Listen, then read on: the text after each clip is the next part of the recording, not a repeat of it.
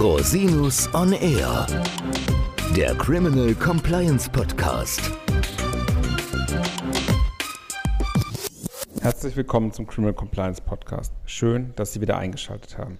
Mein Name ist Christian Rosinus und in der heutigen Folge möchte ich Ihnen ein Update zu dem Verfahren von dem Europäischen Gerichtshof der Deutschen Wohnen SE gegen die Staatsanwaltschaft Berlin in der Rechtssache C807 aus 21 geben. Die noch zu erwartende Entscheidung des Europäischen Gerichtshofs wird schon lange in Fachkreisen heiß diskutiert. Sie hat das Potenzial, das Thema Compliance im Datenschutzbereich, aber auch die Bebußung von Verstößen gegen europäische Normen grundlegend zu beeinflussen. Das Verfahren dreht sich insbesondere um die Frage, ob ein Bußgeld nach der DSGVO unmittelbar gegen ein Unternehmen verhängt werden kann und ob ein objektiver Rechtsverstoß dafür ausreichend ist. In der Sache hat der Generalanwalt nunmehr am 27. April 2023 seine Schlussanträge vorgelegt. Sie geben möglicherweise bereits eine Vorahnung, wie sich der EuGH entscheiden könnte, denn häufig folgt der EuGH ja den Anträgen des Generalanwalts. Über die endgültige Entscheidung des Europäischen Gerichtshofs werden wir natürlich berichten und möglicherweise auch ein Interview dazu vorbereiten. Einen Link zu den Schlussanträgen des Generalanwalts finden Sie in den Shownotes. Die Ausgangsentscheidung des Landgerichts Berlin könnte Ihnen bereits aus Folge 48 bekannt sein. Auch habe ich bereits in Folge 23 mit Tim Bipitol über eine ähnlich gelagerte Entscheidung des Landgerichts Bonn gesprochen.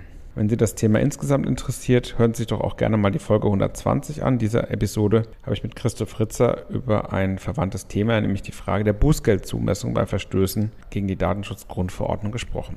Gehen wir nun in Medias Res. Zunächst zum Hintergrund des Verfahrens. Grundlage des Verfahrens ist eine Unternehmensgeldbuße, die die Berliner Datenschutzbehörde gegen das betroffene Unternehmen wegen angeblicher Verstöße gegen die DSGVO verhängte.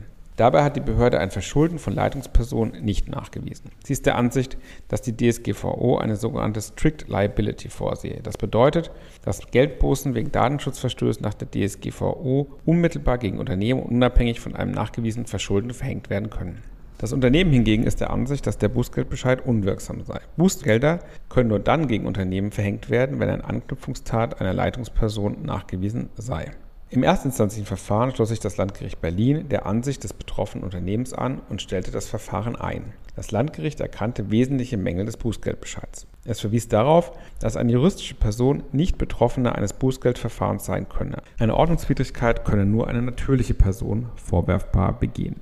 In der zweiten Instanz hatte das Kammergericht Berlin das Verfahren ausgesetzt und die Sache dem EuGH zur Vorabentscheidung vorgelegt. Der EuGH hat nunmehr zwei Vorlagefragen zu klären. Erstens, ob eine Sanktion wegen eines Verstoßes gegen die DSGVO unmittelbar gegen eine juristische Person verhängt werden kann, ohne dass dieser Verstoß zuvor einer natürlichen Person zugerechnet werden muss. Zweitens, ob der Verstoß gegen die DSGVO schuldhaft begangen worden sein muss oder das Unternehmen verschuldensunabhängig haftet.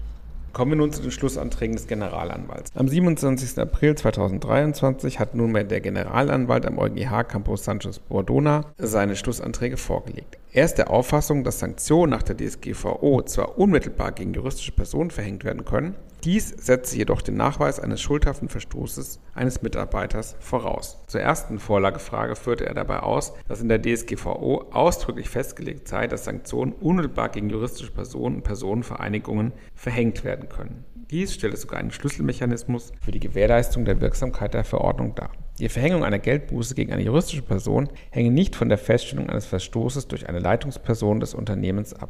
Dies sehen die Vorschriften der DSGVO gerade nicht vor. Ausreichend seien Verstöße von Mitarbeitenden des Unternehmens, die nicht identifiziert werden müssten. Zu der zweiten Vorlagefrage führt der Generalanwalt aus, dass eine Geldbuße nach der DSGVO die Feststellung eines schuldhaften Rechtsverstoßes durch einen Mitarbeiter voraussetze. Ein rein objektiver Rechtsverstoß genüge nicht. Der Generalanwalt lehnt damit also eine Strict Liability ab. Der Generalanwalt bestätigt, dass die Datenschutzbehörden Geldbußen gegen Unternehmen nur verhängen dürfen, wenn sie ein vorwurfbares Verhalten eines Mitarbeiters nachweisen können. Konkret fordert der Generalanwalt den Nachweis von Aufsichtspflichtverletzungen, damit schuldhaftes Handeln von Mitarbeitenden unterhalb der Leitungsebene dem Unternehmen zugerechnet werden kann.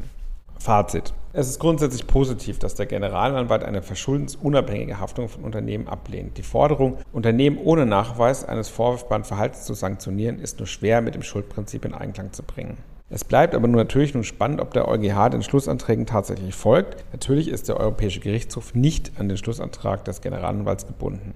Wann eine Entscheidung des EuGH ergeht, ist bisher nicht bekannt. Wir halten Sie selbstverständlich auf dem Laufenden und werden über den Verfahrensausgang erneut berichten. Herzlichen Dank, dass Sie sich wieder die Zeit genommen haben, den Podcast zu hören. Falls Sie Fragen haben, wenden Sie sich bitte jederzeit gerne an mich unter info@rosinus-on-r.com. Bis zum nächsten Mal. Ich freue mich auf Sie.